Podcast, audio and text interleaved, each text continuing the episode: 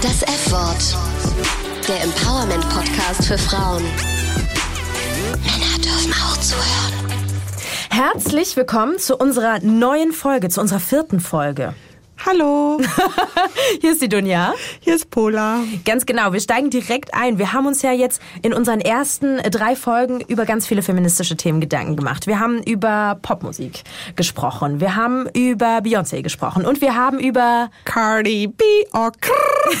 genau, den Sound, den nur Pola in Frankfurt in Deutschland nachmachen kann. Ich bin die Einzige. Die Einzige, glaube ich auch. Gott, lass das nicht Cardi B hören, sonst kommt die vorbei und, und schlägt haut mir in die Fresse. Gesicht direkt. Wir haben uns ja auch beschäftigt damit, ähm, wie schaffen wir es, gleichberechtigte Beziehungen zu führen, auch wenn die Kinder da sind. Wie ist das überhaupt, wenn Frauen in der Politik arbeiten und welche Rolle spielt Kanzlerin Merkel, wenn es um das Thema Feminismus in Deutschland geht? Und natürlich haben wir ganz spannend über eine Recherche gesprochen, und zwar zum Thema Sexismus im Bundestag. Wenn ihr dazu jetzt ganz viele Fragezeichen im Kopf habt, dann empfehle ich euch, unsere ersten drei Folgen zu hören. Ganz genau, die könnt ihr ja alle noch nachhören bei Spotify. Aber in dieser Folge geht es um was anderes. Ja, in dieser Folge wollen wir uns mit denen beschäftigen, die wirklich leiden. Und es tut uns sehr leid, Sehr leid. dass wir euch bisher noch nicht auf dem Schirm hatten. Wir haben euch wirklich sehr lange verletzt und degradiert mit unserem Feminismus, der ja euch einfach alles nimmt. Mehr Geld für die gleiche Arbeit, das Privileg, sich aus Verhütungs- und Abtreibungsfragen einfach komplett rauszuhalten und diese schwere, schwere Last, fast nie Gefahr zu laufen, sexuell belästigt zu werden. Es tut uns so leid. Wir hoffen, ihr könnt eure Tränchen jetzt noch mal ganz kurz wegwischen, den Schmerz beiseite schieben und uns zuhören, denn in dieser Folge geht's um euch Um Männer und natürlich auch um Feminismus. Ganz genau. Herzlich willkommen zu unserer neuen Folge Bye Bye Privilegien, Feminismus und Männer, so haben wir sie genannt. Dunja, woran musst du als erstes denken, wenn ich sage Männer und Feminismus? Ganz eindeutig, dass sich viele Männer mit diesem Begriff schwer tun, dass sie ihn verstehen als ein, äh, eine Anti-Mann-Bewegung, die den Mann entmachten, äh, entmännlichen will, was auch immer das heißen soll, ähm, anstatt einfach wirklich mal im Duden nachzugucken und den Frauen geht's ja oder den meisten Feministinnen unterstelle ich jetzt einfach mal, es geht darum, lasst uns endlich gleichberechtigt sein und nicht nur in der Sprache, sondern einfach per Gesetz und in jeder Lebenslage. Ähm, und auch so ein bisschen die Empörung, finde ich. Immer wenn man so über diese MeToo-Weinstein-Debatte redet, dann ist es immer so ein bisschen, ja, Darf man jetzt gar nichts mehr? Darf man eine Frau die Tür nicht aufhalten oder woher soll ich beim Nein. Flirten? Natürlich darfst nicht. nichts mehr. direkt, direkt sexuelle, Verboten. sexuelle Belästigung oder was darf ich noch sagen beim Flirten, wo ich dann immer denke, Männer sind ja nicht dumm. Ja, Männer sind ja auch Menschen, die genau wissen, wie jeder, wie jede andere auch, wenn man sich äh, zu weit aus dem Fenster gelehnt hat. Ich finde aber auch dieses, ja, darf man jetzt gar nicht mehr, das ist schon wieder so, die Debatte an sich reißen, an den Mann reißen. Hört den Frauen doch einfach mal zu. Lasst sie doch einfach mal erzählen und berichten, was ihre Erfahrungen sind, was sie sich von euch wünschen und drängt euch nicht sofort wieder in den Vordergrund. Ich habe dazu auch ein interessantes äh, Buch gelesen vor äh, einer gewissen Zeit, was mir wieder, als wir unsere Folge konzipiert haben, irgendwie in den Kopf gekommen ist. Und zwar, das Buch trägt den äh, tollen Titel Das Ende der Männer und der Aufstieg der Frauen von ähm, Hannah Rosen, einer Amerikanerin. Und die hat eine These einfach aufgestellt, beziehungsweise sie analysiert und sagt in ihrem Buch so ein bisschen, ja Frauen, weil wir so eingeschränkt waren über die Jahrhunderte, mussten wir immer ein bisschen flexibel sein. Wir mussten uns anpassen wie so ein Chamäleon. Und äh, das haben wir immer und immer wieder. Und deswegen sind wir heutzutage sozusagen im Vorteil. Sie spricht auch vom, naja, vom Jahrhundert ähm, der Frauen und sagt aber, aber was ist denn mit euch Männern los? Ihr müsst euch jetzt Gedanken machen, was heißt Männlichkeit? Was ist der Mann? Und sie sagt, der Mann steckt deswegen einfach auch in einer Krise und muss neu überlegen, wer bin ich? Wie viele? Und ähm, ja, wo, sich sozusagen kritisch mit sich selbst auseinandersetzen und ja, eben das, was äh, Hannah Rosen sagt, Frauen über Jahrhunderte lang gemacht haben. Wir haben ja immer wieder solche Buchtipps für euch in den Folgen und wenn ihr da noch mal ein paar Infos zu haben wollt, wir haben dazu eine Story für euch auf unserem Instagram-Kanal das F-Wort Podcast in einem Wort. Ähm, findet ihr da in den Highlights ganz viele Buchtipps zu allen möglichen Feminismus-Fragen und Themen. Wir wollen in dieser Folge darüber sprechen, welche Rolle Männer im und für den Feminismus spielen, wie wir als Feministinnen mit Männern umgehen wollen und wo wir da noch Probleme sehen. Es klang ja jetzt schon so ein bisschen an. Und wir haben natürlich wieder zwei Heldinnen der Folge dabei. Also Frauen, von denen wir denken, ihr solltet sie und ihre Geschichten kennen. Die wollen wir ein bisschen sichtbarer machen. Und wir haben zwei ganz großartige Gäste. Die Autorin Sophie Passmann, die hat ein Buch über den Typus alter weißer Mann geschrieben. Und mit ihr haben wir darüber gesprochen, ob Schlichtungsgespräche mit alten weißen Männern der richtige Weg sind. Und wir haben uns natürlich auch einen Mann eingeladen, Journalisten Carsten Schmeel von BuzzFeed. Der hat sich auf Twitter nämlich gefragt, ob Frauen in unserer Gesellschaft gleichberechtigt vertreten sind. Und er hat einfach mal angefangen nachzuzählen. Wir haben in der ersten Folge ja schon mal darüber gesprochen, dass wir beide uns inzwischen ziemlich selbstverständlich als Feministinnen bezeichnen. Wie ist es bei dir im Freundeskreis, Dunja? Bezeichnen sich da viele Frauen und auch Männer als Feministen und Feministinnen? Bei den Frauen würde ich sagen ja, bei den Männern würde ich sagen eher weniger. Da ist es so gemischt. Nicht, dass ich da, äh, ich sag mal, männliche Freunde oder Bekannte habe, die ähm, offene Sexisten sind oder die sagen, nein, die Gleichberechtigung der Frau, das möchte ich nicht, sondern eher, dass sie mit diesem Begriff ähm, hadern. Äh, aber immer wieder betonen, ja, Gleichberechtigung ist mir wichtig in der Beziehung, ähm, äh, in, im Arbeitsleben und so weiter und so fort. Aber äh, ich muss schon sagen, wenn wir uns, ähm, wie in Folge zwei, wo wir zu gleichberechtigten Beziehungen gesprochen haben, da haben wir ja auch gesehen, es gibt Studien, die sagen, ja, Männer äußern sich dazu, ähm, dass sie für die Gleichberechtigung sind, auch äh, also in der Beziehung, im Job, auch wenn Kinder da sind. Aber wenn man sich dann die Realität anguckt, da hapert's noch mhm. gewaltig. Und ich muss sagen, das sehe ich eigentlich auch in meinem Freundeskreis, wenn ich mir andere Beziehungen angucke oder mit Männern darüber spreche. So die Theorie, ja, und dann in der Praxis gibt's da schon so Graubereiche, wo die damit hadern. Ich erlebe das natürlich auch, dass Männer sagen, ja, ja, ich bin für Gleichberechtigung, aber Feminist, oh nee, so will ich mich nicht bezeichnen. Naja, wenn du für Gleichberechtigung bist, dann geh doch diesen kleinen Schritt noch. Also und gib dir dieses Label. Ist doch jetzt nichts, was weh tut. Ähm, da bin ich, glaube ich, so radikal, dass ich sage, sowas erwarte ich dann irgendwie auch einfach, dass man dann nicht noch so eine Abgrenzung macht von, also ja, Gleichberechtigung, okay, aber Feminist möchte ich lieber nicht sein. Ich glaube wirklich, dass für viele an diesem Wort tatsächlich äh, steckt. Aber ich glaube, ich bin ja immer so positiv oder optimistisch. Ich glaube, äh, die Männer und alle Männer und ziemlich viele Männer, die kommen noch dahin. Ja, aber dann Yalla. Wir warten. Jalla, jalla, los geht's zum Feminismus. Weil wir ja über Studien gesprochen haben, ähm, haben wir natürlich auch heute äh, euch wieder tolle Studien mitgebracht, mit denen wir uns beschäftigt haben. Das ist hier öffentlich-rechtlicher Journalismus. und zwar geht's um eine Studie des Markt- und Meinungsforschungsinstitut Ipsos und die hat im März äh, Ergebnisse präsentiert. In 27 Ländern wurden mehr als 18.000 Menschen zum Thema Gleichstellung befragt und da kam für Deutschland raus, dass sich nur, da war ich tatsächlich ich weiß es nicht, war ich geschockt, war ich überrascht, aber nur 28 Prozent der Frauen in Deutschland und 18 Prozent der Männer, das hat mich nicht überrascht, bezeichnen sich selbst als Feministinnen und Feministen. Überrascht dich das, Pola? Nö. Auch die Frauenzahl nicht? Also nee. ich sag mal 28 also Prozent also, der Frauen. Also ja, aber da muss man ja, glaube ich, ähm, mit im Hinterkopf haben, dass wir uns ja auch tendenziell vielleicht in einer Bubble von äh, tendenziell Weißen, tendenziell Akademikerinnen, tendenziell aus einem linksliberalen Milieu, die sich schon mal mit dem Thema auseinandergesetzt haben, wo dann eine größere Bereitschaft ist. Aber ich glaube, wenn man sich da aus der eigenen Bubble und dem eigenen Milieu ein bisschen rausbewegt, sieht die Welt sehr schnell sehr anders aus. Insofern wundern mich 28 und 18 Prozent nicht, aber sie machen mich wütend und ich finde das nicht gut. Ich möchte, dass es mehr Feministinnen und Feministen in Deutschland gibt. Und langsam fehlt mir die Geduld, da noch zu warten auf die großen Erkenntnisse, weil ich meine, diese Debatten werden seit Jahrzehnten, Jahrhunderten geführt. Langsam sollte es auch mal dem letzten Lurch in Obertupfing aufgefallen sein, dass Gleichberechtigung einfach eine Selbstverständlichkeit sein sollte und Feminismus eine ziemlich geile Sache ist. Es ist ja auch ein Trugschluss zu sagen, dass Feminismus eine reine Frauensache ist. Wir brauchen Männer dazu, denn Fall. mit einem bestimmten Frauenbild, worum es ja beim Feminismus auch geht, geht immer auch automatisch ein bestimmtes Männerbild einher. Und da beobachte ich in meinem Freundeskreis, dass es durchaus einige Männer gibt, die unter diesem Männerbild leiden, die sich davon frei machen wollen, die sich damit auch einfach nicht identifizieren können. Das heißt, wenn wir über Gleichberechtigung sprechen, dann sprechen wir über Frauen, aber eben auch über Männer. Und das heißt im weiteren Umkehrschluss, wenn Frauen gleichberechtigt leben können sollen in dieser Gesellschaft, müssen Männer Privilegien abgeben. Leute, da führt kein Weg dran vorbei.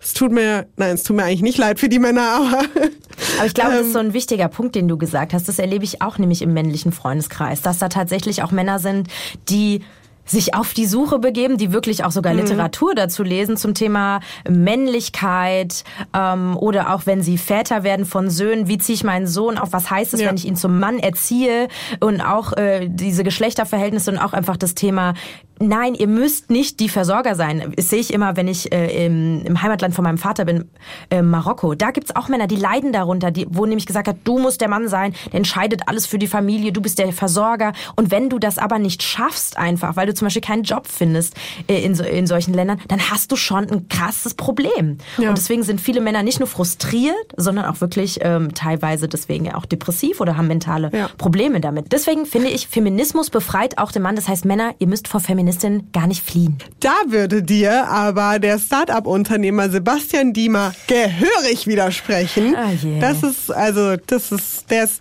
der ist neben dem Typen, der äh, geklagt hat, weil er sich von Frauenparkplätzen diskriminiert gefühlt hat, wirklich mein Man of the Year, Sebastian Diemer, der, der Anti-Held der Folge vielleicht. Ja, aber hallo, äh, der hat vor ein paar Monaten auf Facebook nämlich verkündet, er würde aus Berlin nach Frankfurt, die Stadt, in der dieser Podcast aufgenommen wird, regelrecht flüchten weil er den Feminismus in Berlin, ich zitiere, zu exzessiv findet und er in einer Stadt leben möchte, in der Männer noch Männer sind. Aber Sebastian Diemert ist jetzt nur jemand, den du sozusagen im Netz gefunden hast, ja, du kennst ihn nicht privat. Nein, so. um Gottes Willen.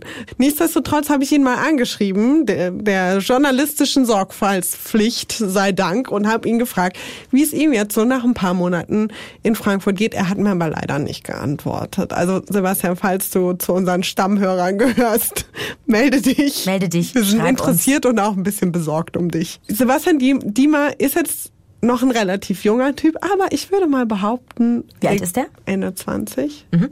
Aber ich würde mal behaupten, der gehört schon zum Typus alter weißer Mann oder er ist auf jeden Fall auf dem besten Wege dahin. Und über diesen Typus Mann hat die Autorin Sophie Passmann ein Buch geschrieben. Und im Vorgespräch hat sie für uns mal definiert, was sie so unter Feminismus versteht. Und ich glaube, das war auch so ein bisschen das, wie wir in der ersten Folge definiert haben. Sie ja. sagt nämlich, dass jeder Mensch, egal welchen Geschlechts, ähm, egal wie er oder sie aussieht, was oder an wen er oder sie glaubt, was die Eltern beruflich machen, aus welchem Land dieser Mensch kommt, dass er einfach eine Chance hat, eine faire Chance auf eine gleich gute Zeit, so nennt sie das, auf, äh, auf unserer Welt, wie alle anderen auch. Und wir haben äh, natürlich auch im Vorfeld gefragt, Sophie Passmann, wieso hast du denn gerade als Feministin ein Buch Buch über Männer geschrieben.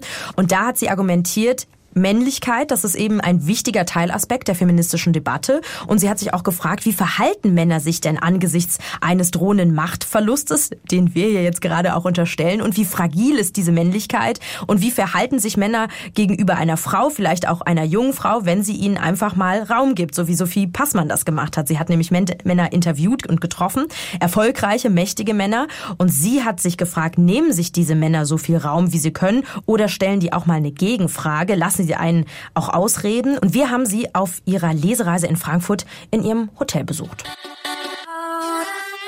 Schön, dass wir mit dir sprechen können über Männer. Endlich, endlich reden wir über Männer. Dein Buch Alte weiße Männer hat ja den Untertitel Ein Schlichtungsversuch. Was meinst du damit? Das hat zwei Gründe. Erstmal ganz plakativ mag ich den Gedanken an dem Titel, dass er verschiedenste Leute ärgert.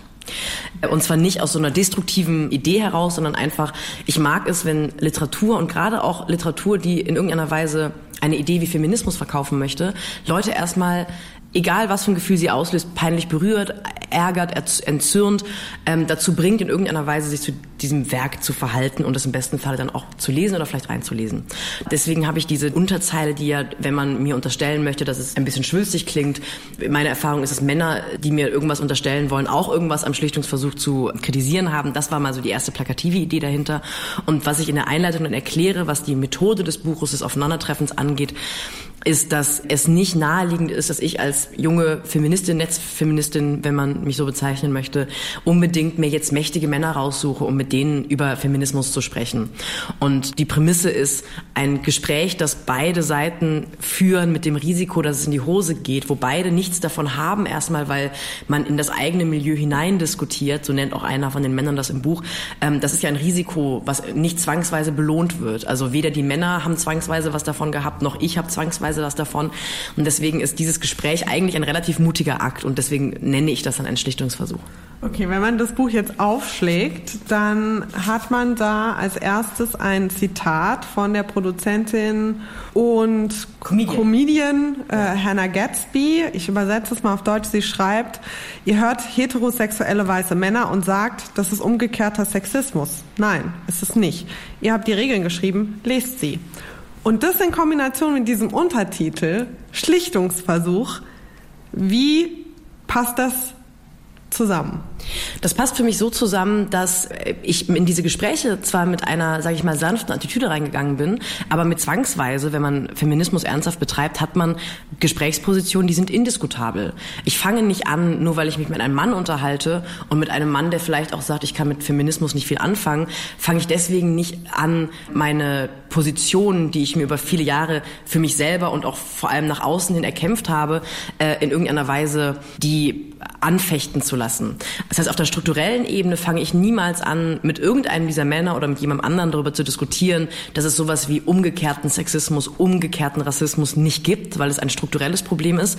Das heißt aber nicht, dass man auf einer individuellen Ebene nicht dennoch diesen Menschen, wenn man ihn identitätspolitisch quasi betrachtet hat, als alten weißen Mann, als heterosexuellen weißen Mann, dass man ihn dann nicht trotzdem in irgendeiner Weise erstmal als Menschen betrachtet und sich mit ihm unterhält. Das Was heißt das denn konkret in einem Gespräch jetzt mit diesem alten weißen heterosexuellen Mann, den du triffst und mit dem du dich unterhältst?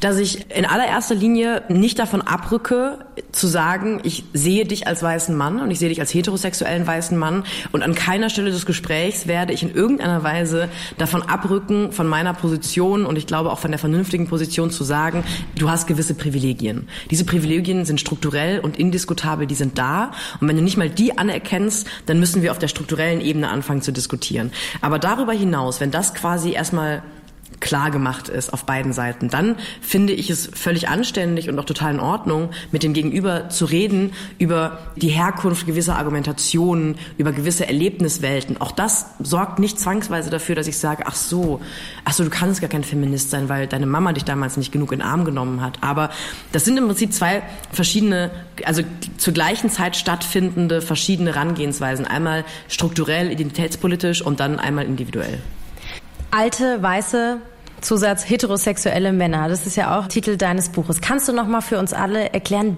wen meinst du damit? Du sagst ja oft in deinem Buch auch so, also irgendwie alte weiße Männer, da meine ich ziemlich viele. Ich glaube, das erste Missverständnis beim alten weißen Mann ist oft, dass Männer vor allem sofort denken, jeder Mann damit ist gemeint, der weiß ist und der über 50 beispielsweise ist. Das ist es aber nicht. Der alte weiße Mann ist eigentlich ein, die Beschreibung eines gewissen Typus, der vor allem bei weißen Männern auftaucht. Alter weißer Mann meint äh, eine Person, die nahezu alle in der Gesellschaft auftauchenden Privilegien auf sich vereint. Also eigentlich meint der alte weiße Mann natürlich den heterosexuellen, cisgender, finanziell wohlgestellten Mittelklasse-Mann mit Akademikerhintergrund, der weiß ist und auch irgendwie ähm, als weiß gelesen wird in der Gesellschaft. All das sind Dinge, die da eigentlich mit reinspielen.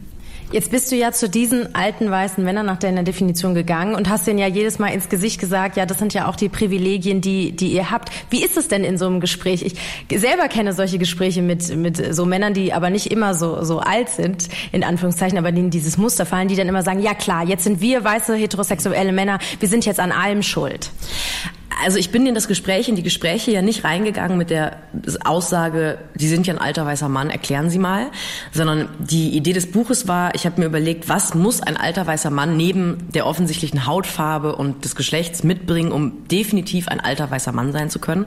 Und das ist immer ein Zugang zu Macht, in, zu irgendeiner Machtressource, finanziell die Macht gehört zu werden, den Diskurs in irgendeiner Weise mitbestimmen zu können. Also ich habe mich quasi in die gesellschaftlichen Eliten reingetraut. Und dann habe ich gefragt, sind Sie ein alter weißer Mann und wenn ja, warum? Und da sind zum Beispiel auch Leute so wie Kevin Kühnert dabei. Da ist relativ eindeutig, dass jemand mit 29 als Juso-Chef, der auch innerhalb der Jusos und der SPD als ziemlich stramm Linker gelten kann, dass der jetzt nicht große Gefahr läuft, im Moment ein alter weißer Mann zu werden. Aber es ging ja eher darum, Männer, die, sag ich mal, potenziell alte weiße Männer sein könnten oder werden könnten, auch das kann Kevin Kühnert ja theoretisch, wie die auf dieses Feindbild blicken. Und es gab durchaus Gespräche, wo mein Gegenüber dann irgendwann gesagt hat, ja, dann bin ich halt ein alter weißer Mann. Und das ist aber meiner Erfahrung nach, wenn ich mir so im Kopf überschlage, wer von den Männern das in den Kapiteln gesagt hat, selten mit einem offenen Herzen oder offenen Kopf gesagt worden. Es war eigentlich das Eingeständnis der Verhärtung der Fronten. Es war so ein, ja, dann bin ich das halt, ist mir jetzt auch egal. Es war fast so ein, so ein, so ein storrisch, ja, so ein trotziges, äh, ja, dann bin ich das halt und jetzt hören wir auf zu diskutieren. Der Untertitel ist ein Schlichtungsversuch, also so ein bisschen auch mit einem, äh, wir haben so ein bisschen diskutiert mit so einem Harmonieansatz, so lass uns doch über alles reden. Und wir haben uns gefragt, müssen wir denn immer Gesprächsangebote machen? Können wir denn als wütende Feministin nicht einfach mal wütend auf Männer sein und selber mal sagen, wir sind jetzt trotzig? Absolut. Ich bin davon überzeugt, dass dieses Buch, das ich geschrieben habe, nur funktionieren kann und auch vor allem nur existieren kann in einem Kontext eingebettet ähm, vor, nach, während ganz vieler anderer feministischer Publikationen. Also ich äh, verstehe total, dass man jedes Werk erstmal so auf den Markt wirft und dann soll das auch als Einzelwerk verstanden und rezipiert und kritisiert werden. Aber ich habe das nie mit dem Gedanken geschrieben, ich erfinde jetzt hier gerade die Methode oder ich habe die Methode gefunden, die den feministischen Diskurs nach vorne bringt als einzige, weil es ist ein ironisches Buch, es ist ein unterhaltsames Buch, es ist trotzdem ein feministisches Buch und es ist mit Sicherheit ein Buch, das ich geschrieben habe mit dem Ziel im Kopf, Leute für Feminismus nicht zu begeistern, das klingt so schwülstig, aber äh, Feminismus äh, in deren Bücherregal und Köpfe zu bringen, die vielleicht nicht zwangsweise jedes andere feministische Buch äh, sich gekauft hätten und durchgelesen hätten. Und das kann nur funktionieren, weil es vor mir schon wahnsinnig viele Feministinnen gab, äh, die teilweise auch sehr eben aufrichtige, unironische, aktivistische Bücher geschrieben haben, die das noch tun werden. Also es ist quasi ein Versuch von vielen. Jetzt hat ja die, ich hoffe, ich spreche es richtig aus, Nadja Shehadeh, tut mir leid, wenn ich es falsch ausgesprochen habe, in der Taz eine Besprechung zu deinem Buch geschrieben. Und sie schreibt da drin oder wirft dir vor, es sei, ich zitiere, fast absurd, die Gesprächspartner um ihre Meinung zu patriarchalen Missständen zu befragen, weil die Befragten davon zumeist so viel Ahnung haben wie von professioneller Teppichreinigung oder Tennisrasenbeschaffenheit. Was entgegnest du dem? Also es war ja nicht der einzige Verriss, es gab äh, zwei. Es gab, es gab zwei. Eine gute Quote, oder? Ja, es ist, also ja, es war, ähm, es waren die, die ersten Rezensionen, die zu, zu diesem Buch oder meiner Person. Ich habe den Eindruck, es waren auch teilweise Verrisse, die sich eher an mir als am Buch abgearbeitet haben, waren negativ und deswegen gab es so ein Momentum in der Öffentlichkeit, als das Buch wurde wahnsinnig verrissen. Es war am Ende eine äh, sehr zufriedenstellende Quote für jemanden, der ein spitzfindiges Buch geschrieben hat. Mein Problem mit dieser Art von Kritik ist, ich habe den Eindruck, dass die Kritik, wenn man sie auf einen Satz zusammenfassen möchte, ist, ich hätte ein anderes Buch geschrieben, als Sophie Passmann das getan hat. Und das finde ich, das wird der intellektuellen Aufgabe von Literaturkritik und Feuilleton nicht gerecht, weil dass jede Feministin, die mich öffentlich dafür kritisiert, dass ich dieses Buch geschrieben habe, natürlich auch im Hinterkopf mitspielen lässt, was hätte ich denn daran anders gemacht, das finde ich völlig in Ordnung, aber das darf dann nicht das Hauptargument meiner Meinung nach sein. Und die Aufgabe des Buches war ja eben nicht, neuen Erkenntnisgewinn von Männern für den Feminismus ähm, zu holen, weil das mache ich auch auf den ersten Seiten. Ich glaube, auf der dritten Seite sage ich, ich habe nichts von Männern zum Feminismus zu lernen. Mein Ziel war es, einen Habitus einzufangen, der entweder freiwillig oder unfreiwillig reflektiert oder unreflektiert, explizit oder implizit mir gegenüber als junge Feministin entgegengebracht wird. Das Ziel war es, diese Aufeinandertreffen festzuhalten und das ist eben in den meisten Fällen da, wo es Erkenntnisgewinn, finde ich, für den Leser, für die Leserin produziert, das, was nicht erwartbar ist in den Treffen. Ich stimme dir zu. Ich hatte, als ich diese Kritik gelesen habe, auch das Gefühl, dass es da sehr stark um deine Person geht und so unter dem Deckmantel der Buchkritik.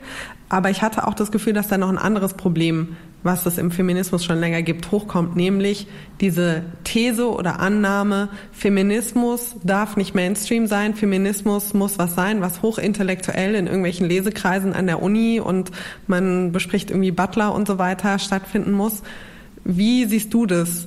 Darf oder muss Feminismus vielleicht sogar auch Mainstream sein? Feminismus muss in allererster Linie, so wie jede theoretische Strömung, erstmal akademisch sein. Und äh, nachdem es akademisch war und ist, muss er sogar Mainstream werden. Erstens, weil wir wollen ja nicht ähm, eine Bewegung, die sich für, sage ich mal, dreieinhalbtausend Feministinnen in Deutschland als wichtig rausstellt. Eine Bewegung, so eine Bewegung will man ja nicht sein. Und aus einem ganz anderen Grund, es rutscht auch meines Erachtens dann ganz schnell in so eine klassistische, überakademisierte Richtung ab, weil man glaubt, ich betreibe hier Feminismus und der muss sich immer eines gewissen Vokabulars und einer gewissen Ansprechhaltung bedienen.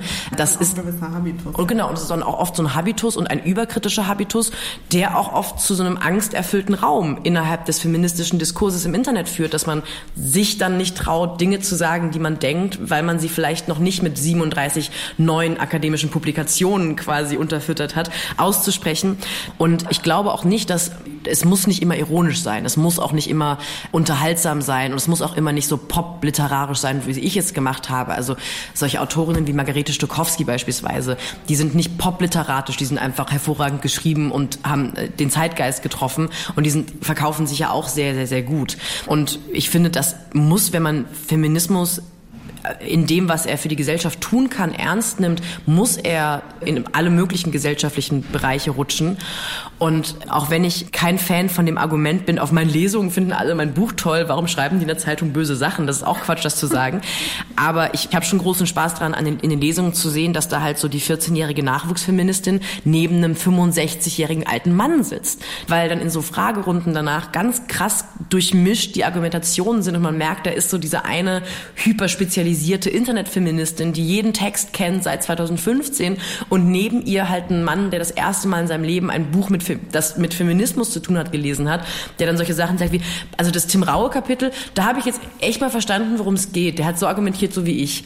Und dann dachte ich so, ja, cool das sorgt nicht dafür, dass dieser Mann dann am nächsten Tag der äh, die BHs seiner Frau verbrennt oder sowas oder sofort die Emma. Die, die kann dann aber auch sauer sein. Die kann dann sauer sein und sofort das Missy Magazin und die Emma abonniert. Aber es ist ein Schritt und ich finde, man darf auch man darf auch mal mit Baby Steps zufrieden sein. Hast du denn dort den alten weißen Mann getroffen, der da sitzt und dir Fragen stellt? Oder sind es nicht sowieso Leute, die für das Thema eben mega offen sind? Oder beziehungsweise der alte weiße Mann würde wahrscheinlich weniger Fragen stellen, sondern dir erklären, wie du es eigentlich eigentlich richtig hättest machen müssen. Ne? Ja, ich hatte witzigerweise ein Interview jetzt während der Promophase, wo mich ein Mann allen Ernstes fragte, ähm, wissen Sie, was, der, was die schlimmste Form des alten weißen Mannes ist? Wo ich dachte, ähm, das ist eine Frage, die Sie haben die Antwort schon darauf. Sie, ich, die Autorin des Buches Alter weißer Mann, alte weiße Männer, weiß weniger über alte weiße Männer als Sie nehme ich an. Da hat er mir erklärt, was der alte weiße Mann ist. Das war sehr lustig. Ich mache mir da keine Illusionen. Da sind wenig Leute auf der Lesung, die mich komplett kacke finden und auch das Buch blöd und der Meinung sind, das ist umgekehrter Sexismus und Altersdiskriminierung. Aber es sind schon Leute da, die haben nicht so viele Berührungspunkte mit Feminismus und auch gerade Männer und die fragen dann auch teilweise nicht kritisch, aber so ein bisschen so, so, so ins Joviale abrutschend. Aber ich krieg die dann meistens an so einem Abend, habe ich den Eindruck. Fragst du dich dann, wenn die, wenn du sagst, deine Einschätzung, die haben eher nichts mit diesem Themenfeld zu tun, wie kommen die denn zu deiner Lesung? Wie kommen die denn da drauf? Äh, ja, das ist, glaube ich, ein bisschen der Zauber an einem poppigen Buch, das auch breit besprochen wird und auch kontrovers besprochen wird und eben auch super tauglich ist in seiner Prämisse für Talkshows und für Interviews und Besprechungen. Es ist eben kein Buch, das man betitelt, also mal ganz, ganz banal marketingtechnisch oder promomäßig besprochen, äh, wird es eben nicht als ein Buch über Feminismus angekündigt, es wird ein, als ein Buch über alte weiße Männer angekündigt. Und das ist ein Thema, davor haben die Leute dann viel weniger Angst oder haben weniger Berührungsängste. Und dazu muss man natürlich sagen, es ist halt jetzt auch ein Bestseller. So, das ist einfach die, die Streuung. Das sorgt dann dafür, dass es in jedem Buchladen auf dieser Spiegel Bestseller Regalsache steht. Das sind so Dinge, die sorgen, glaube ich, dafür, dass Leute das in die Hand nehmen, die, mit, die nicht ein Feminismusbuch in die Hand nehmen würden. Und das, das böse F-Wort wird sozusagen auch nicht genannt. Wir haben noch so ein bisschen diskutiert über das Thema, jetzt setzt du dich als Feministin mit dem Thema Mann auseinander. Mit dem Thema ganz speziell ähm, alter weißer Mann. Wir haben uns gefragt, müsste sich der Feminismus an sich mehr mit dem Thema Mann auseinandersetzen. Ich meine, das wird ja auch schon gemacht, auch von ähm, Organisationen wie der UN mit dieser He for She-Kampagne. Aber haben wir das zu wenig gemacht? Oder ist es eigentlich richtig, weil Feminismus sollte Frauen Sternchen zentriert sein? Grundsätzlich kann es nicht schaden, als Feministin sich mit der Frage auseinanderzusetzen, wie kann ich aus Männern Verbündete machen, aber nicht vor dem Hintergrund, was muss ich mit meinem Feminismus verändern, damit der Mann sich wohlfühlt, sondern ich denke da eher an so eine ganz praktische pragmatische, handlungsorientierte Frage. Du nennst sie ja in deinem Buch Komplizen. Wir sollen Komplizen suchen, feministische, erfolgreiche Männer. Genau, richtig. Das ist, das ist eine Ebene. Es gibt ganz viele verschiedene Ebenen, wo ich davon überzeugt bin, der Feminismus muss, darf und soll sich nicht anbiedern an Männer. Und wir, wir müssen uns und sollen uns auch mit Sicherheit nicht in den nächsten Jahrzehnten abarbeiten an Männern, die sagen, ich finde Feminismus kacke und wir haben doch auch eine Regierungschefin, wo ist das Problem?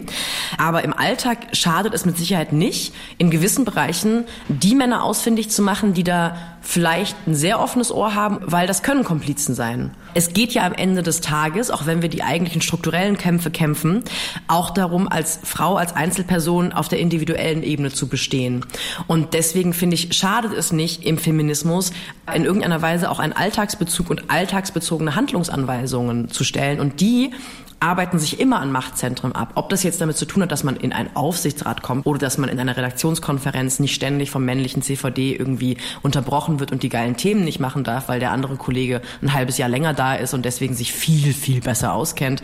Oder dass man einen Job überhaupt bekommt oder dass man im Privatleben, im häuslichen, in einer romantischen, in einer platonischen Beziehung, dass man sich da Gedanken darüber macht, was machen Männer gerade und wie kann ich Männer dazu bringen, etwas anders zu machen. Ich finde, das ist eine total naheliegende Überlegung, die auch nichts mit Anbiederung an Männer zu tun hat. Die hat eher mit der Frage zu tun, wie können Frauen und Feministinnen sich eine besonders einiger im Rahmen der Möglichkeiten angenehme und gute und, und äh, chancengerechte Zeit machen auf der Welt.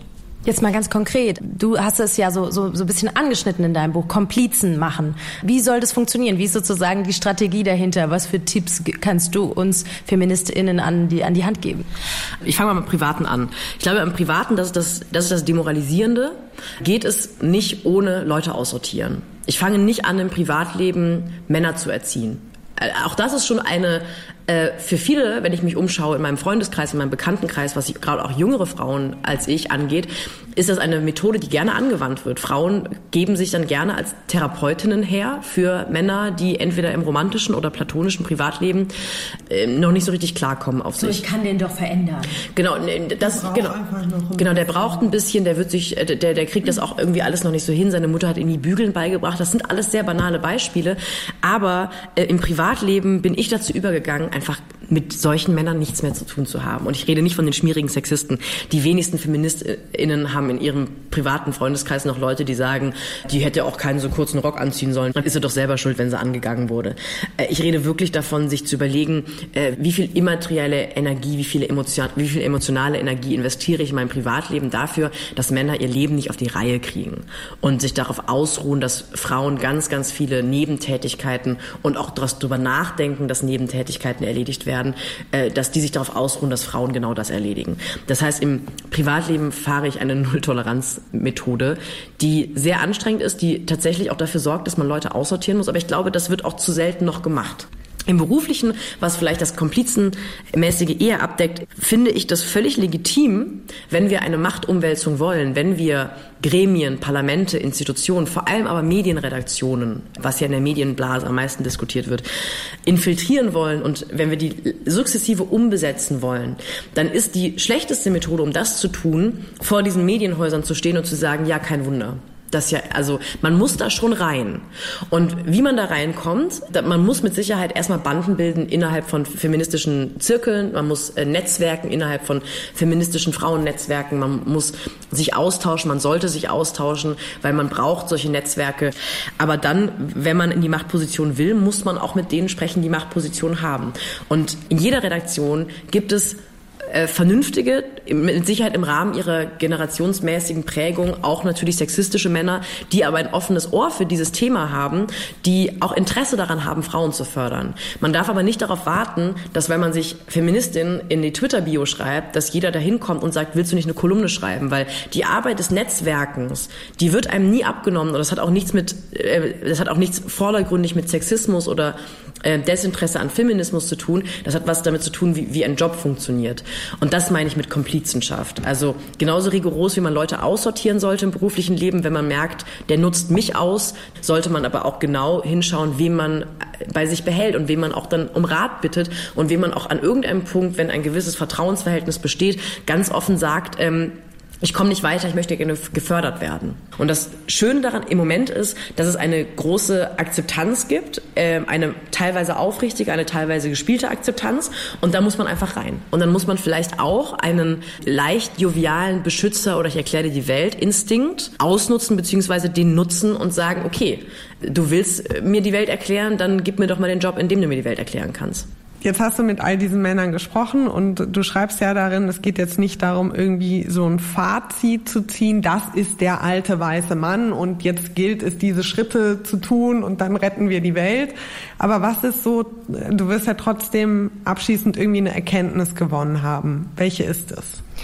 Ich glaube, die Erkenntnis ist, dass ich werde mich spätestens nach dem Schreiben dieses Buches, nach diesem, nach diesem Sommer, nach den Gesprächen, die ich geführt habe, nicht eine Sekunde meines Lebens noch auf Diskussionen einlassen aller, ja, aber so, sowas gibt's ja gar nicht in der echten Welt. Ich habe wirklich jedes empörend unlogische Argument in diesem Buch gehört.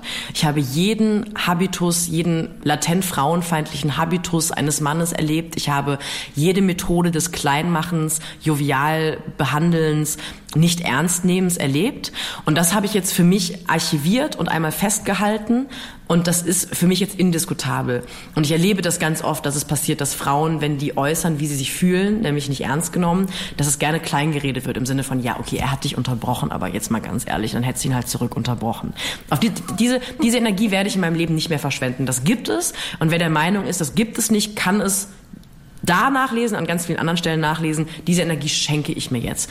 Und darüber hinaus glaube ich, was mich nach dem Schreiben des Buches umtreibt, ist wirklich diese ganz pragmatische Frage des, was finde ich im feministischen breiten Diskurs jetzt wirklich noch fehlt, sind konkrete Handlungsanweisungen. Wie kann man Frauen empowern, ermächtigen, dass sie sich in super unangenehmen Situationen mit alten weißen Männern, mit Männern, die vielleicht mal alte weiße Männer werden wollen oder können, wie kann man die dazu bringen, sich da klug, richtig und, und gut zu verhalten, ohne ihnen eben auch zu sagen, du musst als Feministin jetzt so agieren. Ich habe da keine abschließenden Antworten, aber ich glaube, äh, es geht vor allem erstmal jetzt darum, Feminismus in die Bereiche in der Gesellschaft zu ballern, in, der er, in, in denen er noch einen ganz, ganz schlechten Ruf hat, leider, zu Unrecht. Folgt uns auf Instagram, das F-Wort Podcast. Wir haben ja vorhin schon diese Studie vom Meinungsforschungsunternehmen Ipsos angesprochen. Du hattest es schon angedeutet, als Feministen identifizieren sich die wenigsten. 18 Prozent waren das bei den Männern in Deutschland. Ähm, und du hattest ja schon die These in den Raum gestellt, dass es, wenn es um Gleichberechtigung geht, ein bisschen anders aussieht. Ja, da ist die Zahl höher, aber immer noch finde ich hm, besorgniserregend. Und zwar sagen immerhin vier von zehn Männern, dass wir hinsichtlich der Gleichstellung von Mann und Frau in Deutschland schon genug getan haben. Also 40 Prozent von den Männern sind mit dem Status quo völlig einverstanden, zufrieden, sagen, jo, da äh, ist ja alles so, wie es sein soll. Und das zeigt, finde ich, dass viele Kerle überhaupt nicht begreifen, dass die Benachteiligung und die Diskriminierung von Frauen nichts Abstraktes ist. Das ist nicht so eine so ein Gequengel, weil wir irgendwie sonst nichts zu tun haben in unserem Alltag, sondern diese Gleichberechtigung macht sich an allen Ecken und Enden für uns bemerkbar. Ich glaube, das ist aber auch einfach, weil sie es nicht erleben. Also so wie beim Thema Rassismus. Ja, den gibt also ein bisschen, ja, ist doch alles gut, ist doch gar nicht schlimm, weil ich bin ja nicht schwarz, wie soll ich dann auf der Straße merken? Also das spielt ja, glaube ich, oft mit, weil sie denken, ja, ich spüre doch, also ich spüre das doch nicht, ich krieg davon nichts mit. Also ist doch irgendwie alles gut. Und dann sitzt da noch eine Kanzlerin äh, in Berlin. Äh, was wollt ihr denn noch? Ja, sie erleben es nicht, aber das liegt, finde ich, genauso wie beim Rassismus ganz immens daran, inwieweit man seinen Horizont öffnet und inwieweit man gewillt und bereit ist, sich mit solchen Dingen auseinanderzusetzen, Fragen zu stellen genau, einfach und mal sich mit anderen, fragen. genau, mit anderen Lebensbereichen auseinanderzusetzen, weil wir haben ja vorab so ein bisschen überlegt, an welchen Ecken und Enden wir das spüren und auch im Gespräch mit Carsten, was wir später noch hören, darüber gesprochen und uns sind so viele Situationen eingefallen, wo wir im Alltag merken, dass wir eine Frau sind und dass wir an Grenzen stoßen. Also das ist eine Situation, die mir eingefallen ist, wenn man in Aufzug steigt und da steht ein oder vielleicht sogar mehrere fremde Männer. Ich bin sofort irgendwie in Hab-Acht-Stellung. Ich finde das ein bisschen zu, zu eng und fühle mich da nicht besonders wohl. Das ist eine Situation im Alltag, wo ich das merke. Oder dieses ständige unterbrochen werden und belehrt werden, die Kompetenz angezweifelt bekommen. Ja, ich glaube, es liegt auch daran, dass man der, dass ich persönlich das Gefühl habe, ich vergesse nie, dass ich eine Frau bin. Mir wird bewusst gemacht, dass ich eine Frau bin, von morgens bis abends, bei ganz verschiedenen Sachen. Das ist das Thema Sprache, das ist das Thema Anziehen, das ist das Thema Sicherheit, wo wir uns wie bewegen, ob sogar beim Sport, gehen wir in den dunklen Park jetzt abends, ah, ist schon dämmerig, dann überlegen wir ja schon, mm, oder gehe ich doch woanders hin, dann lieber in ein beleuchtetes Fitnessstudio oder lasse ich es heute mal. Ja. Wie sind da eure Erfahrungen? Wo merkt ihr, dass ihr eine Frau seid im Alltag, wo müsst ihr aufpassen, wo müsst ihr euch anders verhalten als Männer in eurem Umfeld, was würdet ihr euch aber auch von Männern wünschen, damit diese Situationen leichter werden. Schickt uns gerne eine Sprachnachricht an die 0171 222 898 0. In der Vorbereitung haben wir geguckt, wer hat mal was zum Thema Mann und Frau sein gesagt. Und da finden wir es äh, ganz interessant. Ich lese ja gerade der Report der Markt, wer es auf Deutsch nicht kennt, The Handsmaid Tale, die ja auch als Serie verfilmt wurde von der Schriftstellerin Margaret Atwood. Und die hat schon 1982 geschrieben, Zitat, Männer haben Angst, dass Frauen über sie lachen und Frauen haben Angst, dass Männer sie umbringen. Das muss man sich mal auf der Zunge zergehen lassen. Ne? Ist ein bisschen überspitzt, aber es ist im Kern die Wahrheit. Da haben wir uns auch im Vorfeld in der Recherche drüber unterhalten. Es gab, glaube ich, mal eine Studie, wir haben Männer gefragt und Frauen gefragt. Was könnt ihr tun, um sexuelle Gewalt zu verhindern? Ne? Und die Frauen direkt ganz viele Sachen sind denen eingefallen. Zum Beispiel nur in hellen Straßen laufen, nicht alleine nach Hause gehen, auf den Heimweg achten, den Schlüssel in der Hand halten, tausend Dinge, also eine ellenlange Liste an Maßnahmen, was man tun kann, um Vergewaltigungen zu verhindern. Ja, und die Männergruppe, kannst du dir vorstellen, was die gesagt hat, haben wir auch drüber diskutiert. Die haben gesagt, hm, da fällt mir gar nichts ein, denn wenn mir jemand Gewalt antun will, dann wird derjenige das, das tun wollen oder versuchen wollen. Ich kann das nicht verhindern. Eigentlich auch ein gesunder Gedanke. Und wir Frauen gehen da sofort in die Prävention und überlegen, was wir denn tun können, dass Situationen für uns nicht unsicherer werden. Also eine ganz andere Denke von vornherein. Und dazu ähm, hat auch Andreas Krass, der Mitglied des Zentrums für Geschlechterforschung in Berlin ist, gesagt, Männer müssen, Zitat, bereit sein, auf eigene Privilegien zu verzichten und das subjektive Gefühl von Benachteiligung in Kauf nehmen. Bereit sein, etwas abzugeben. Und zu diesen Privilegien gehört natürlich auch Macht und der Anspruch auf Spitzenposition und Sichtbarkeit in unserer Gesellschaft. Carsten Schmiel, über den haben wir jetzt schon ein paar Mal gesprochen, jetzt kommt er endlich zu Wort, ist Journalist in Berlin und er hat eine Twitter-Seite gestartet, die heißt Wie viele Frauen? Was es damit auf sich hat und wieso er das macht, darüber haben wir mit Carsten gesprochen. Wir kennen uns ja aus dem HR-Volontariat und ich hatte das Gefühl, damals Vielleicht ist das ein falscher Eindruck gewesen. War das Thema Feminismus jetzt für dich nicht so omnipräsent? Bezeichnest du dich als Feminist? Und wenn ja, seit wann und warum? Also die Antwort ist auf jeden Fall ja. Und ich überlege gerade, warum, aber warum dir das vielleicht in der Volo-Zeit nicht so vorkam. Aber Können ich glaube, ich habe dazu sagen, wie lange das her ist. 2013 bis 2015. Okay. Also da war das Internet ja noch schwarz-weiß, glaube ich. Vielleicht ähm, daran, ja. Also mit dem, mit dem Thema Feminismus und Geschlechter und all das habe ich mich ja schon in der Uni beschäftigt. Also eigentlich schon vor dem Volontariat. Ich glaube, vielleicht kam das dir nicht so vor, weil ich das nicht so nach außen getragen habe und dass Männer und Frauen verdammt nochmal die gleichen Rechte haben sollte. Vielleicht habe ich da noch der Illusion erlegen, es wäre einfach so. Und ich glaube, das ist wirklich nicht so. Weil heute weiß man ja auch über dich, wenn man googelt, wenn man diese Suchmaschinen im Internet benutzt, Geil. Du bist Feminist und du bezeichnest dich auch öffentlich so. Im Kern ist Feminismus, naja, der Wunsch nach Gleichberechtigung. Es geht ja gar nicht darum, dass irgendein Geschlecht mehr Rechte haben soll als das andere. Und ich weiß überhaupt nicht, wie man da dagegen sein kann. Insofern, wer ist denn nicht Feminist? Einige.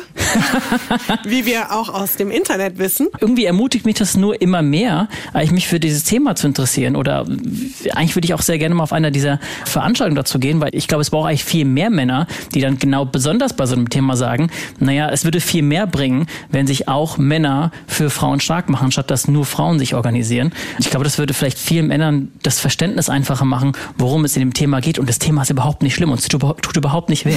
Endlich mal die Männer mitreden lassen. Die kommen immer viel zu kurz das im tut Diskurs. doch gar nicht weh. Jetzt hast du ja Twitter angesprochen und die Twitter-Seite Wie viele Frauen. Kannst du noch mal erzählen, worum geht's da für diejenigen und äh, die es nicht kennen und äh, wieso hast du das überhaupt gestartet? Ich wollte mit dem Account einfach sichtbar sichtbar machen, äh, wie viele Frauen auf Fotos drauf sind. Zum Beispiel bei Podien oder bei Diskussionsrunden. Auch geil sind vor allem so Gewinner oder so Pre Preisauszeichnungen, aber vor allem auch so, naja, so Vorstandsbilder. Und es gibt einfach eine Million Fotos auf, auf, auf Twitter oder sonst irgendwo im Internet, wo so Leute sich irgendwo hinstellen und sagen, hier, das sind wir und sich dann so sehr stolz dahinstellen. Und mir ist einfach irgendwann aufgefallen, ich glaube, das war Ende 2017, ähm, da gab es ein Foto von der Lufthansa, auf dem mir aufgefallen ist, ähm, dass da fast ausschließlich Männer drauf sind. Und ich habe mich gefragt, warum das so ist, weil meiner Erkenntnis nach braucht man keinen Penis, um im Flugzeug zu fliegen. Und es ist die Lufthansa, ist ja auch, ist es jetzt kein Sportverein oder irgendwas, wo man jetzt generell denken würde, dass es irgendwie, dass es vielleicht ein bisschen logischer, wenn das, wenn es irgendwas mit dem Thema Sport zu tun hätte, dass da nur Männer wären, aber äh, also äh, Fußballsport meine ich jetzt. Moment. Ich wollte gerade sagen, auch Frauen machen Sport.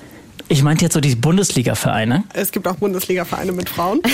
auch Frauen Ihr habt, vollkommen, machen Fußball. nee, ihr, habt vollkommen, ihr habt vollkommen recht. Und ich glaube, dann würde ich mich da sehr gerne ein bisschen deutlicher ausdrücken. In dem Foto, was ich da gesehen habe, ist mir einfach klar geworden, dass das irgendwie nichts ist, was so von, von vielen als dezidiert männliche Branche angesehen wird. Und ich habe mich gefragt, warum das so ist und habe einfach angefangen zu zählen mhm. und habe dann gemerkt, ich würde gerne so ein Ventil für solche Bilder haben, weil dafür gibt es noch viel, viel mehr Fotos und viel, viel mehr Beispiele, bei denen man einfach nur, naja, so Show-Don't-Tell-mäßig sagen müsste, hey, das ist der Stand unserer Gesellschaft und die große Frage ist, sind wir damit zufrieden oder nicht? Und von dem, was ich äh, als Rückmeldung bekomme, ist, glaube ich, die große Antwort oft nein.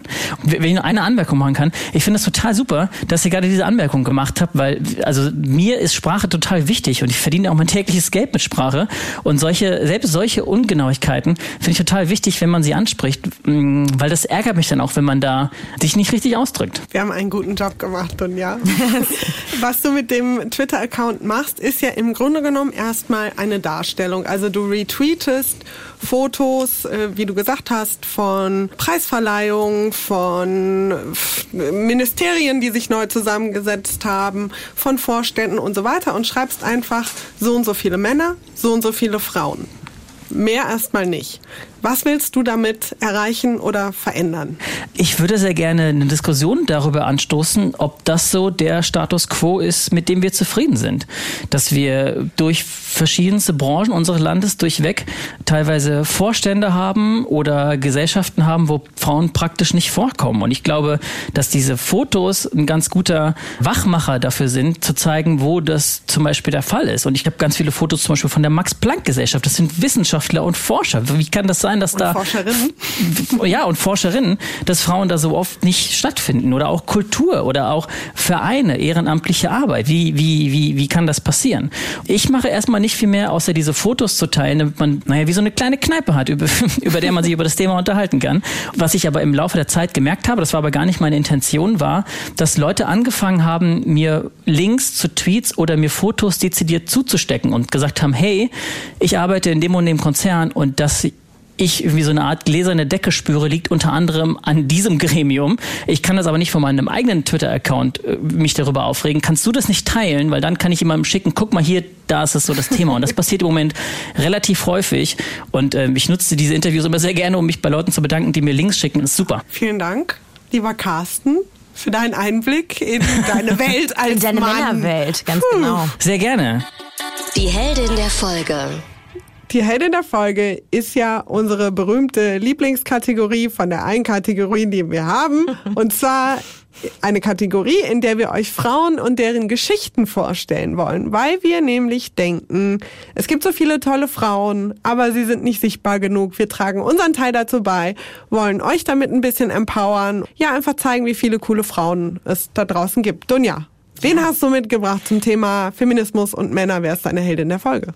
Ich habe dazu dieses Mal ein Buch mitgebracht und es trägt den Titel Good Night Stories for Rebel Girls. 100 außergewöhnliche Frauen. Das ist ein gute Nachtbuch für Mädchen und Jungen, das immer auf einer Seite super schön illustriert, charmant die Biografie von wichtigen Frauenpersönlichkeiten der Geschichte wiedergibt und sie damit auch einfach, so wie wir das hier wollen, mit der Heldin der Folge, sie sichtbarer macht. Und weil es ein gute Nachtbuch ist und manche von euch hören den Podcast ja vielleicht abends beim Glas Wein kurz vorm zu Bett gehen. So richtig zum Runterkommen noch mal ein bisschen Rage Feminism.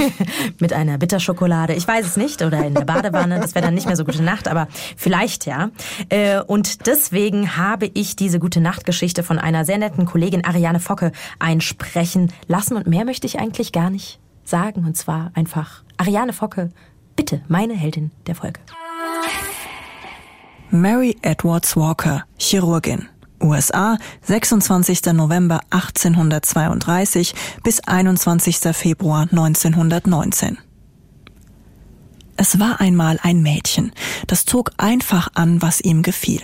Stiefel, Hosen, Herrenhemden, Krawatten. Damals erwartete man von Frauen, dass sie eng geschnürte Korsetts und mehrere Petticoats übereinander trugen. So gekleidet konnten Frauen sich nur mühsam bewegen oder auch nur atmen.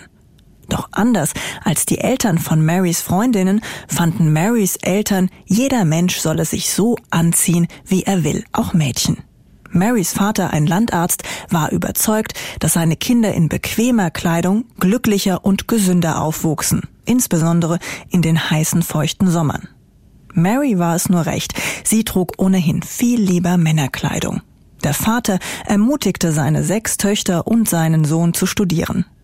Mary belegte Medizin und wurde eine der ersten Ärztinnen der USA. Sie heiratete einen Kollegen und zur Hochzeit trug sie eine Hose und ein Jackett, weil ihr das besser gefiel als ein traditionelles Brautkleid.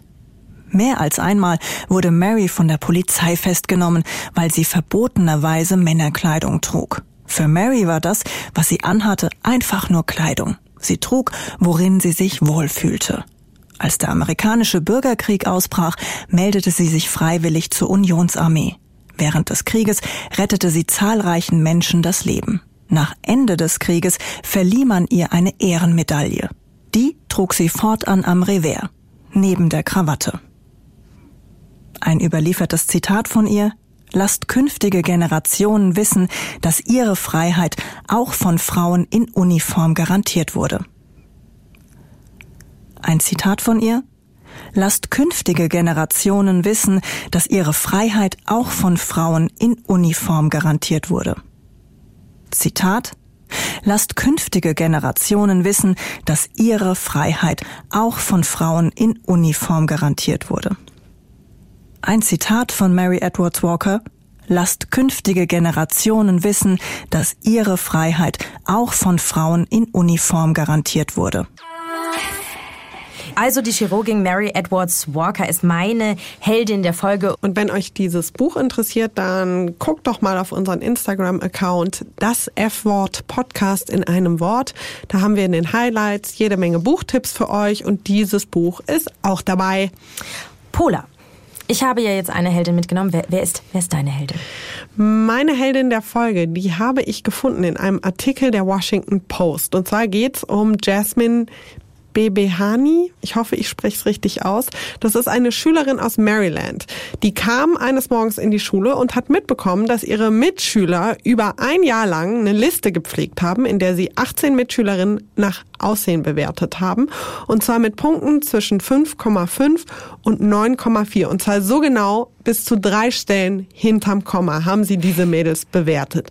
Listen wie diese gibt es seit Jahrzehnten, aber dieses Mal hat es eben diese eine Schülerin getroffen, die von dieser Liste Wind bekommen hat und sich gewehrt hat. Denn natürlich ist das eine absolute Grenzüberschreitung und es ist auch einfach eine krasse Objektivierung dieser Mitschülerinnen durch diese Jungs.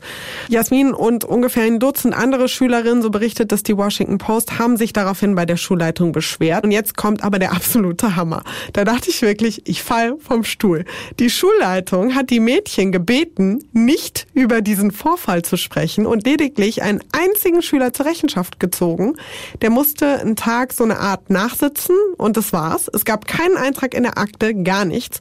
Und diesen Tag quasi nachsitzen gab es auch nur, weil er diese Liste während der Schulzeit geführt hat und nicht, weil er sie überhaupt geführt hat. Mhm. Und auch dagegen haben sich dann die Schülerinnen wieder gewehrt und haben durchgesetzt, dass es ein großes Treffen gab von den betroffenen Schülerinnen und diesen Jungs, die die Liste geschrieben haben. Während dieses Treffens haben sie Reden gehalten und sie haben erklärt, wie es ihnen mit diesem Vorfall und wie es ihnen grundsätzlich an der Schule geht.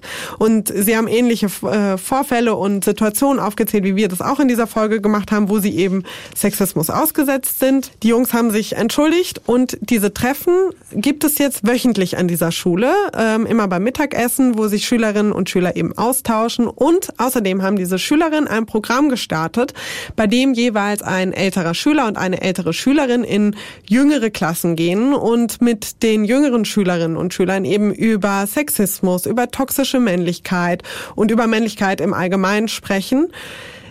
Ich finde, das ist ein massiver Fail von dieser Schulleitung. Die haben wirklich auf ganzer Linie versagt. Aber Hut ab vor Jasmin und den Mitschülerinnen, weil das braucht ganz viel Mut, sich gegen sowas zu wehren. Ich habe da ganz großen Respekt vor und ich habe aber noch mehr Respekt vor, dass die sich nicht haben unterkriegen lassen, dass die sich immer weiter gewehrt haben und vor allem auch, dass sie eben so Präventionsmechanismen dass sie was Positives genau, etabliert haben. haben und nicht nur quasi an das, was jetzt aktuell passiert ist, gedacht haben, sondern überlegt haben, was können wir tun, damit es unseren Mitschülerinnen in Zukunft nicht genau das Gleiche passiert. Und Sie und Ihre Mitschülerinnen, meine Heldin, Heldinnen der Folge. Dann kommen wir zum Ende dieser Folge zu Feminismus und Männern. Ich hoffe, die Männer, die uns zugehört haben, versinken jetzt nicht in einem Meer von Tränen. Ich glaube nicht. Ich glaube, dass sehr viele Männer äh, offen sind für den äh, Dialog und ja auch das eigene Dilemma da oft äh, sehen, was es an so stereotypischen oder traditionellen Rollenbildern einfach gibt und auch die Erwartungen. Folgt uns auf Instagram, das F-Wort Podcast. Was würdest du sagen, was hast du aus unserer Folge was hast du so mitgenommen? Ich glaube, ich bin ja grundsätzlich eher so die radikalere von uns beiden. Und ich nehme mit, dass es gut ist, dass im Feminismus auch Diskurse geführt werden über Männlichkeit und darüber gesprochen wird, welche Rolle Männer spielen. Ich bin aber grundsätzlich nicht der Meinung, dass wir das ausweiten müssen, sondern was wir viel mehr brauchen, ist, dass Männer sich mit Feminismus auseinandersetzen. Das muss mehr passieren. Und ich fand nochmal die Erinnerung auch von Sophie Passmann sehr wichtig und sehr gut. Und das will ich versuchen auch nochmal mehr in meinen Alltag einzubauen. Das radikale Aussortieren von Menschen, die sich Gleichberechtigung irgendwie verwehren, die aussortieren aus dem privaten Freundes, Freundinnenkreis und Bekanntenkreis. Ich würde auch sagen, ich habe was von Sophie Passmann mitgenommen. Und zwar, dass sie gesagt hat, natürlich, sie hat ein ironisches und sehr streitbares Buch geschrieben und sie hat sich ja mit Männern und alten weißen Männern getroffen, aber dieser Untertitel, ein Schlichtungsversuch, und da hat sie ja auch gesagt, es geht halt eben nicht ohne die andere Hälfte der Menschheit. Es geht nicht ohne Männer und es darf nicht nur immer daran liegen, dass ihr irgendwann Väter seid, dass ihr Brüder seid, dass ihr eine Mutter habt. Also Feminismus, wie gesagt, es betrifft alle und wir brauchen Männer, wir brauchen euch da in diesem Dialog als Mitstreiter neben ja. uns Mitstreiterinnen. Ganz klar sehe ich Frauen da auch an erster Front. Wir kämpfen für unsere Rechte und deswegen ist das Thema da uns bei uns auch gelagert. Aber, liebe Männer, da müssen Privilegien auf jeden Fall bewusst gemacht werden und ja, da tut's mir nicht leid auch abgegeben werden. Ja. In der nächsten Folge werden wir uns mit Frauen und Social Media beschäftigen. Und zwar zum einen werden wir uns damit auseinandersetzen, wie werden Frauen überhaupt repräsentiert oder wie präsentieren sie sich auf Social Media Kanälen. Und zum anderen werden wir über das Thema Hate Speech sprechen. Und wenn ihr da Erfahrungen gemacht habt, Gedanken zu habt, wenn ihr sagt, hier, ich kenne hier eine Instagramerin oder eine YouTuberin, die ist total cool, die solltet ihr unbedingt kennen, dann schreibt uns gerne eine E-Mail an das fwort.hr.de. Oder schreibt uns eine WhatsApp an die 0171 898 220. Ich wiederhole 0171 898 220. Und alle Gäste und Infos und so weiter zu dieser Folge findet ihr natürlich auch nochmal auf Instagram, das F-Wort Podcast in einem Wort. Und dann sage ich Holdrio, bis zum nächsten Mal. bis zum nächsten Mal zu unserer nächsten Folge Nummer 5. Tschüssi. Tschüss. Das F-Wort. Ein Podcast des Hessischen Rundfunks mit Pola Natusius und Dunja Sadaki.